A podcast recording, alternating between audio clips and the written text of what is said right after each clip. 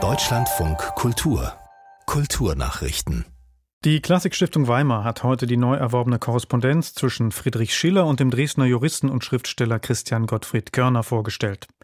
Die zwölf Schriftstücke seien Teil eines im 19. Jahrhundert in alle Welt verstreuten Briefwechsels zwischen den befreundeten Männern, sagte Christian Hein vom Goethe- und Schiller-Archiv in Weimar. Die Briefe stammten aus dem Zeitraum 1787 bis 97. Laut Mitteilung sei der Kauf ein Glücksfall für die Stiftung, denn bei den Briefen handele es sich um herausragende Originalzeugnisse der klassischen Literatur. Die Deutsche Akademie der Darstellenden Künste hat Playback Radio Was ist eigentlich eine schwarze Stimme zum Hörspiel des Jahres 2023 gekürt. Das Hörspiel unter der Regie von Joanna Tischkau und Jan Gemlich wurde erstmals im April 2023 vom Westdeutschen Rundfunk gesendet.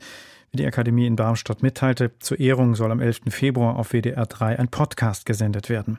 Das Hörspiel geht unter anderem der Frage nach, wie die Stimmen schwarzer Hollywood-Stars für das deutsche Kino synchronisiert werden und welche stereotypen Vorstellungen damit verknüpft sind. Das Hörspiel fungiere als neuer Debattenanfang, ein intensives Hörerlebnis und Audiomeisterwerk heißt es in der Begründung der Jury.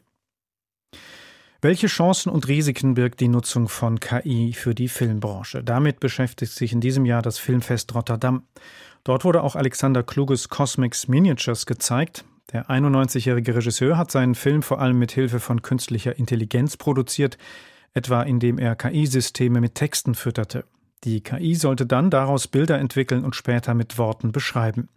Kluges Filmexperiment überzeuge, sagte heute unser Filmkritiker Patrick Welinski auf Deutschlandfunk Kultur am meisten hat mir eigentlich gefallen, dass dieser 91 Jahre alte Mann noch so verspielt ist, noch so kindlich ist, mit so einer unfassbaren Neugier experimentiert und dass bei aller Faszination ich auch den Eindruck bekommen kann, dass für Alexander Kluge die KI ein weiteres Spielzeug in seinem großen Werkzeugkasten des Wissens ist.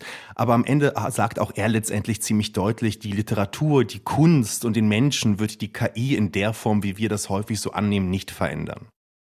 Die Berlinale setzt sich für zwei iranische Filmschaffende ein, weil ein Gericht in Teheran gegen Mariam Mogadam und Betash Sanaea ein Reiseverbot nach Berlin verhängt hat. Laut Berlinale-Mitteilung sind die Pässe der beiden konfisziert worden. Zudem drohe ihnen wegen ihrer künstlerischen Tätigkeit ein Gerichtsverfahren. Das Leitungsduo der Berlinale, Chatrian und Rissenbeek, fordert die iranischen Behörden auf, alle Beschränkungen aufzuheben, damit die Filmschaffenden nach Berlin reisen können. Ihr Drama My Favorite Cake soll dieses Jahr im Wettbewerb laufen. Darin geht es um eine Frau in der iranischen Hauptstadt Teheran, die ihren Lebensentwurf trotz des autoritären Gesellschaftssystems verwirklichen möchte.